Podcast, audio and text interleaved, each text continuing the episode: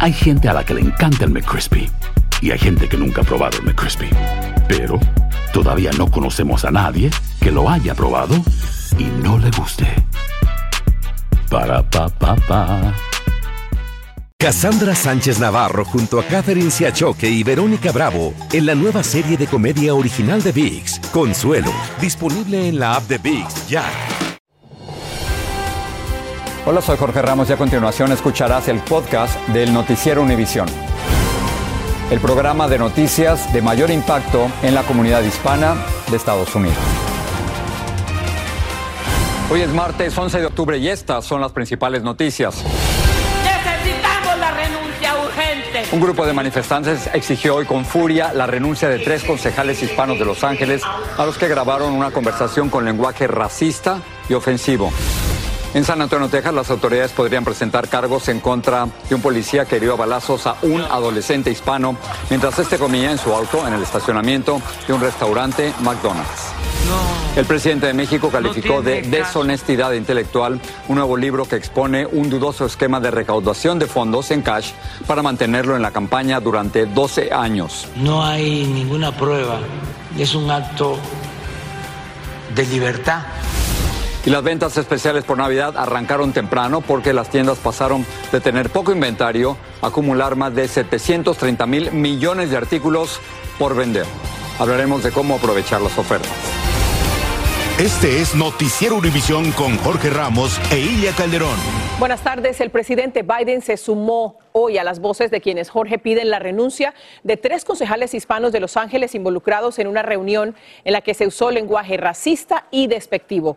Hoy una multitud airada llenó el salón del concilio angelino para exigir lo mismo. Ahora, la reunión de los tres concejales era para hablar de cómo preservar el poder hispano en distritos electorales de Los Ángeles, pero el lenguaje racista que se usó, según una grabación filtrada, fue ofensivo contra los afroamericanos y en contra miembros de la comunidad oaxaqueña del sur de California. Jaime García nos informa de la emotiva audiencia de hoy y sus posibles consecuencias. Con los gritos de una muchedumbre exigiendo su renuncia, los concejales hispanos Gil Cedillo y Kevin de León fueron presionados a salir de la primera audiencia del Concilio de Los Ángeles desde que se filtró la grabación en la que se escuchan, junto a la concejal Nuri Martínez y el líder sindical Ron Herrera, hacer los comentarios racistas contra el hijo afroamericano del concejal Mike Bonin y miembros de la comunidad indígena de Oaxaca y Guatemala. Comunidad no tiene que ser pisoteada. Estoy diciéndole a Kevin de León, a Nuri Martínez, a Gil Cedillo, que se salgan de aquí de la municipalidad y se vayan y busquen otro trabajo. Ron Herrera renunció ya a su liderazgo sindical, mientras que hoy por escrito la concejal Nuri Martínez anunció que tomó un permiso de ausencia para reflexionar con su familia y miembros de la comunidad. Personalmente sería mejor de su parte si era la cara, si estuviera aquí a enfrentar a la comunidad, a la comunidad que la eligió.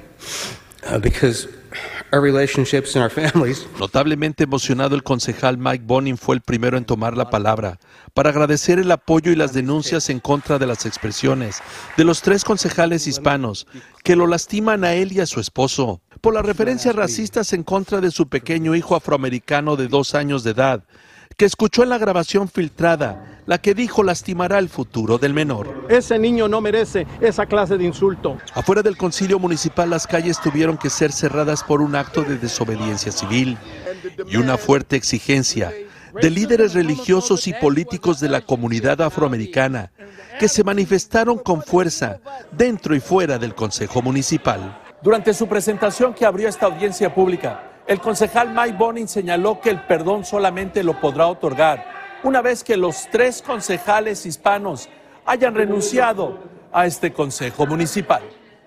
En Los Ángeles, Jaime García, Univisión. Ahora vamos a San Antonio, Texas, donde las autoridades consideran presentar cargos a un ex policía que hirió a balazos a un adolescente hispano mientras este comía dentro de su auto en el estacionamiento de un restaurante. Vamos a pasar con Marlene Guzmán, quien tiene los detalles sobre la manifestación que se realiza esta misma tarde para protestar por lo ocurrido. Cuéntanos, Marlene, qué está ocurriendo. Así es, muy buenas tardes. Mientras Eric Cantú, de 17 años, lucha por su vida minuto a minuto en un hospital, aquí, frente a la sede del Departamento de la Policía de San Antonio, acaba de comenzar una protesta por parte del Partido por el Socialismo y la Liberación, donde ellos están exigiendo justicia. Ellos piden que arresten y que le pongan cargos a James Brennan, que sabemos es ahora el ex oficial del Departamento de la Policía y quien presuntamente, se ve en este video, fue la persona que abrió fuego contra Eric Cantú. Y bueno, también lo que están pidiendo la familia es oraciones para Eric, porque en este momento se encuentra todavía hospitalizado y lo que está ayudando es ese soporte vital. Sin embargo, aquí por supuesto lo que están pidiendo es justicia. Aquí están también diciendo justicia por Eric Cantú. Dice Jail Killers Cops, por supuesto, ellos dicen esto está pasando muy a menudo donde los oficiales están arremetiendo contra jóvenes. Pero vamos a escuchar al mejor amigo de Eric Cantú, una persona muy cercana a él que parece como si fueran hermanos. Escuchemos. Cuando miré el video de mi amigo, uh, me quebró el corazón y mi familia está muy, yo, todos están llorando, todos están quebrados. Y bueno, sabemos la Fiscalía del Condado Bear desestimó los cargos en contra de Eric Cantú. Sin embargo, el cargo que están pidiendo para este exoficial es el de intento de asesinato. Pero por ahora la Fiscalía nos ha comentado que no han interpuesto cargos en contra de James Brennan. Por supuesto, estaremos muy pendientes de eso si es que llega a cambiar. Por ahora, regreso con ustedes. Muchas gracias, Marlene. La Fiscalía acusó hoy formalmente a Johnny Barrios, de 32 años, de dos cargos de asesinato y seis de intento de asesinato por el ataque a puñaladas en Las Vegas. La acusación enfatiza que Barrios atacó a ocho personas sin provocación alguna. La Corte le asignó un abogado de oficio y autorizó que se le haga una evaluación psicológica. En la Florida, el jurado escuchó argumentos finales en el juicio de sentencia a Nicolás Cruz, autor confeso de la matanza de la secundaria de Parkland en la que murieron 17 personas. Los fiscales dijeron que los problemas mentales y la caótica crianza de Cruz no excusan sus crímenes y pidieron la pena de muerte. La defensa, en cambio, sostuvo que Cruz no lo merece porque sufría de desequilibrios mentales causados por el alcohol que consumía su madre cuando él estaba en su matriz. En Allentown, Pensilvania, al menos 27 niños y empleados de un centro de cuidado infantil se intoxicaron con monóxido de carbono. Los bomberos respondieron a las llamadas urgentes de que algunos niños estaban inconscientes en el centro de aprendizaje Happy Smiles. Los socorristas los atendieron y luego los llevaron al hospital. Investigadores creen que una filtración del gas tóxico fue la causa. En México, el libro sobre el presidente Andrés Manuel López Obrador está generando mucha polémica. Se llama El Rey del Cash y aseguran que Andrés Manuel López Obrador y su campaña recibían dinero en efectivo para sus operaciones y para que no se pudiera rastrear. Jessica Cermeño nos dice qué piensa el presidente de este libro. La calumnia. ¿Puede una gota de lodo sobre un diamante caer? Con un poema le respondió el presidente de México a Elena Chávez, ex esposa de su antiguo vocero César Yáñez, tras publicar el libro El Rey del Cash, donde ella sostiene que vio cómo desde 2006 funcionarios públicos le entregaron dinero en efectivo a su secretario particular, Alejandro Esquer. Y a través de Alejandro Esquer se lo entregaban a Gabriel García, que era el que manejaba la Asociación Civil esta de Honestidad Valiente. Entonces, pues un lavadero de dinero tremendo ahí, Carmen le dijo a Carmen Aristegui. No tiene caso estar respondiendo si no hay ninguna prueba. La periodista asegura que el canciller Marcelo Ebrard, quien fue jefe de gobierno de la capital mexicana entre 2006 y 2012, le envió dinero a Andrés Manuel López Obrador hasta en maletas con Mario Delgado, su secretario de Finanzas. Hizo una empresa fantasma de limpieza. Entonces, imagínate el dinero que le sacaron al metro el sistema de transporte. Se ve la mano ahí peluda de, de los conservadores. La autora asegura que hasta se institucionalizó una cuota obligatoria entre los funcionarios de sus gobiernos para mantener a López Obrador y a su familia mientras buscaba la presidencia, lo que ocurrió en tres ocasiones. En este libro que ya se agotó a un día de salir a la venta, Chávez relata que los funcionarios llegaban hasta aquí, hasta la casa de campaña del ahora presidente, para entregar el efectivo que se les pedía. Guadalupe Acosta fue compañero de López Obrador. Lo que yo vi es cierto, lo que vio Elena es cierto. Es más, es muy poco para lo que han gastado. Yo tengo pues un escudo protector, que es mi honestidad. En México, Jessica Cermeño, Univision. Seguimos en México ahora para hablar de inmigración. Al menos 50 cubanos se atrincheraron en un autobús en una carretera de Veracruz para evitar su detención por parte de autoridades migratorias. El autobús fue detenido para una inspección policial, pero cuando los agentes se percataron de que el grupo de migrantes no tenía permiso para transitar por Veracruz, ordenaron llevarlos de regreso a Oaxaca, escoltados por el ejército. Una noticia en desarrollo, el presidente Biden está considerando un programa que ofrecería perdón migratorio por razones humanitarias a algunos venezolanos. Las autoridades federales han detenido a más de 150 mil venezolanos entre octubre del 2021 y agosto de este año. Si se adopta, el programa sería similar al que ya se aplica a miles de refugiados de Ucrania. Estás escuchando el podcast del noticiero Univisión. Si no sabes que el Spicy McCrispy tiene Spicy Pepper Sauce en el pan de arriba y en el pan de abajo, ¿qué sabes tú de la vida? Para, pa, pa, pa. Cassandra Sánchez Navarro junto a Catherine Siachoque y Verónica Bravo en la nueva serie de comedia original de VIX, Consuelo, disponible en la app de VIX ya. Gracias por seguir con nosotros en el podcast del noticiero Univisión. El gobierno de México demandó a varias empresas vendedoras de armas de Arizona. El canciller Marcelo Ebrard dijo que con las armas de esas empresas se cometieron crímenes en México y añadió que si se reduce la disponibilidad de armas en su país, disminuiría la violencia. Precisamente desde Arizona, Claudia Ramos tiene más sobre esta demanda.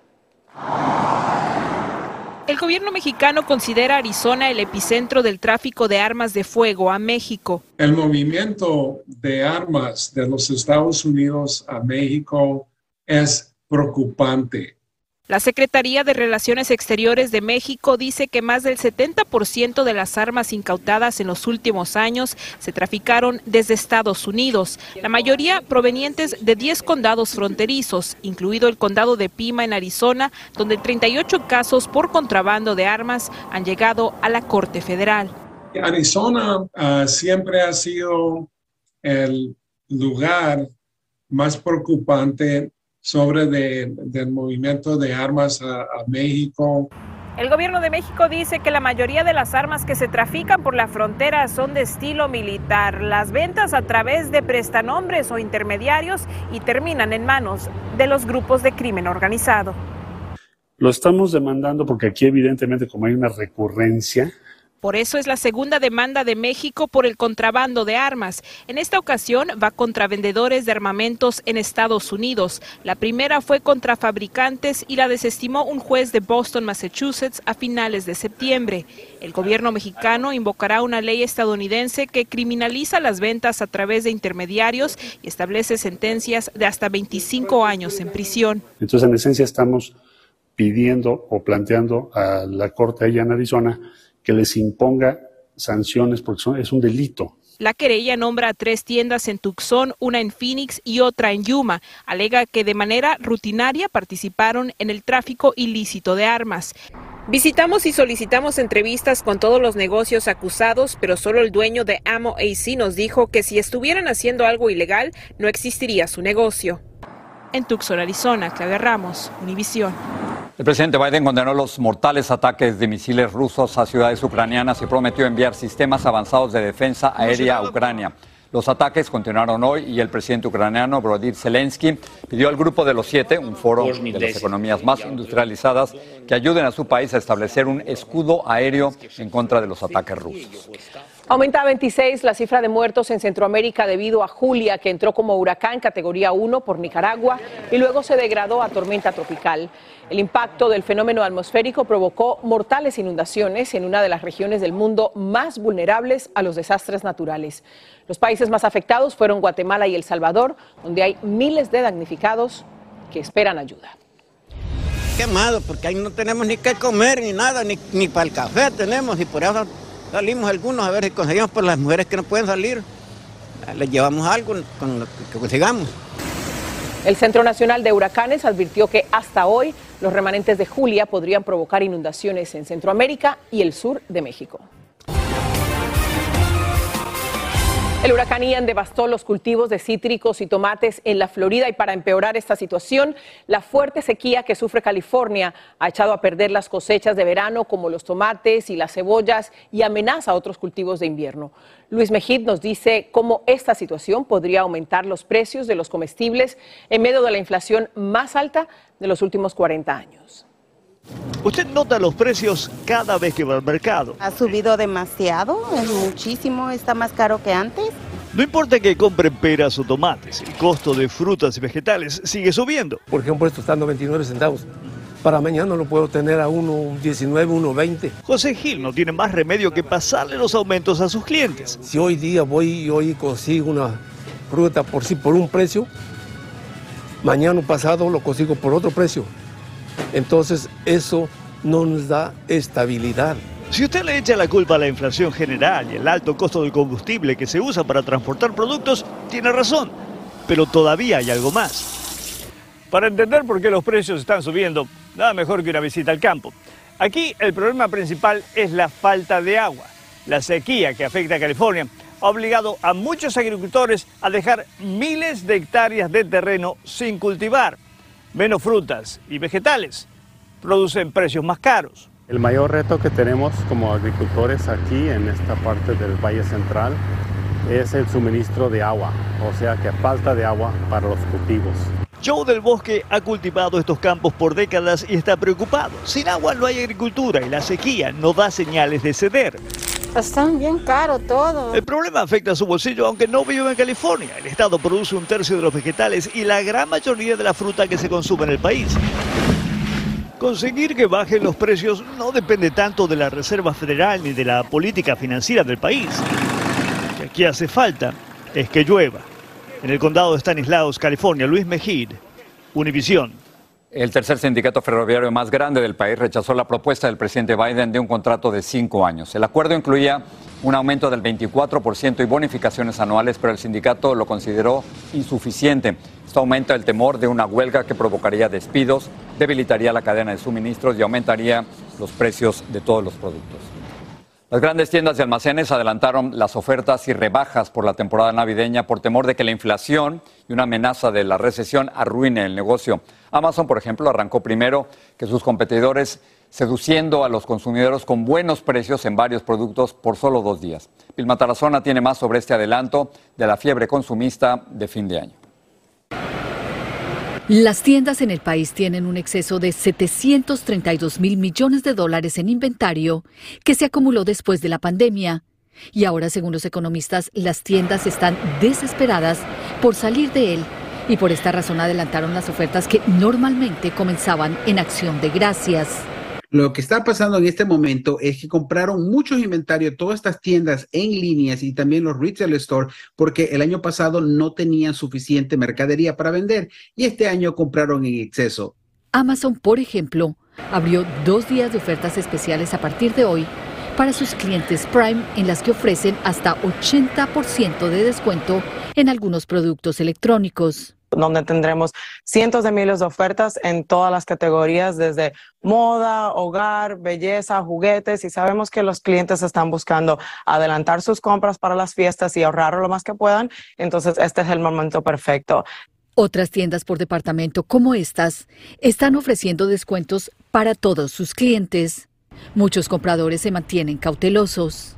Yo digo que siempre hay rebaja, pero no estoy muy interesada en, pues, comprar tanto, ¿no? Solo compro voy cuando necesito algo. Rebajado, rebajado, en lo que cabe. El electrodoméstico sí estaba viendo, pero de ahí lo que es comida, todo está para arriba. O sea, la inflación está altísima. Los economistas aconsejan prudencia. El consejo es tener una, una, precaución muy buena en estos momentos, no salir a comprar todo lo que se ve en oferta, porque al final del día vas a tener que pagarlo en esa tarjeta de crédito. Con una inflación récord, algunas tiendas están viendo que las rebajas no se traducen necesariamente en ventas millonarias. En Miami, Florida, Vilma Tarazona, Univisión. Leo nos acompaña con un adelanto de la edición nocturna. Y amigos, buenas tardes. El alcalde de Nueva York, Eric Adams, firmó una ley que convierte a Times Square en una zona libre de armas con ayuda de la policía. Adams lo hizo a pesar de que la semana pasada un juez federal anuló partes de la ley de armas del estado, incluida la que designa a Times Square como área sin armas. Y hackers rusos atacaron los sitios en Internet de varios de los principales aeropuertos de Estados Unidos, incluidos Atlanta, Chicago, Denver, Los Ángeles, Nueva York. Los vuelos no se vieron afectados, pero muchos pasajeros quedaron evidentemente preocupados.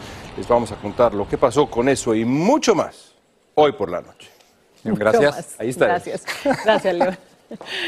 El reciente choque deliberado de una sonda espacial de la NASA contra un asteroide cumplió su objetivo.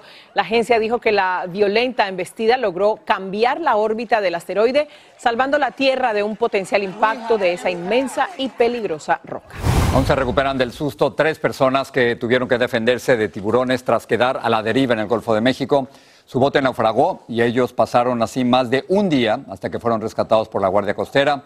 Cuando los socorristas llegaron, dos de ellos estaban defendiendo de los tiburones. Afortunadamente, el chaleco salvavidas cumplió bien con su función.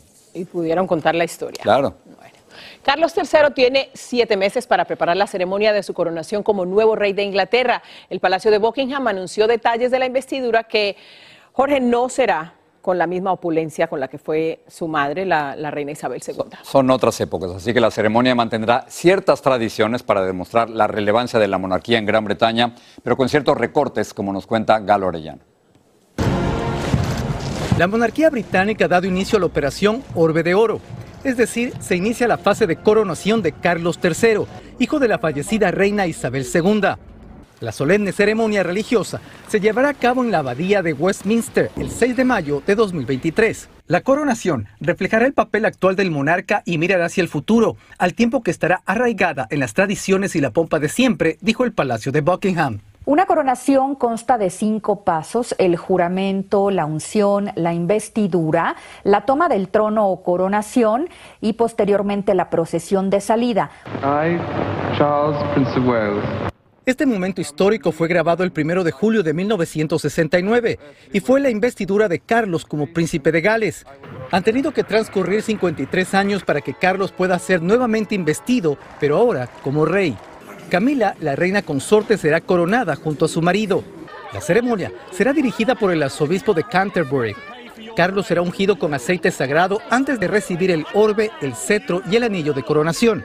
Camila también será ungida con óleo santo y coronada, como lo fue la reina Isabel. Se hace la misma unción y coronación con la reina consorte y esto, bueno, pues es un momento que seguramente van a aplaudir muchas personas y otros la van a repudiar porque sabemos que es una figura polémica. Los medios británicos han informado que la lista de invitados se reducirá de 8.000 a 2.000 el protocolo de la coronación de un monarca se ha mantenido intacto durante mil años, pero en esta ocasión es posible que se eviten demostraciones extravagantes debido a que los tiempos han cambiado y la ceremonia podría durar una hora en lugar de tres. Esta coronación se dará en medio de un ambiente de austeridad mundial. Sin embargo, los miles de dignatarios que van a acudir a la ceremonia consumirán en sus viajes a Inglaterra el combustible que hace falta en sus territorios y eso causará controversia. Seguimos con ustedes. Bueno, y para terminar, la suerte puede cambiar radicalmente la vida a uno o más apostadores. Y esta noche aciertan los números del Mega Millions y ganan el premio gordo de 445 millones de dólares. Me río porque tú no juegas eso, pero si el ganador prefiere cobrar el premio en un solo pago, se lleva a casa 226 millones de dólares, aunque el acumulado de hoy palidece con los 1.400 millones del Mega Millions el julio pasado, pues es un alivio para cualquier bolsillo. 226 milloncitos, ¿por qué no? Ahí está, ahí les contamos mañana. Gracias. Buenas noches. Bye.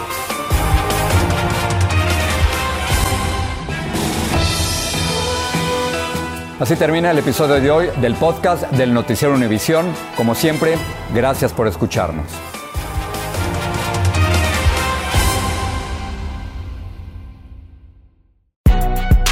Si no sabes que el Spicy McCrispy tiene Spicy Pepper Sauce en el pan de arriba y en el pan de abajo, ¿qué sabes tú de la vida? Para, pa, pa, pa. Cassandra Sánchez Navarro junto a Catherine Siachoque y Verónica Bravo en la nueva serie de comedia original de VIX, Consuelo, disponible en la app de VIX ya.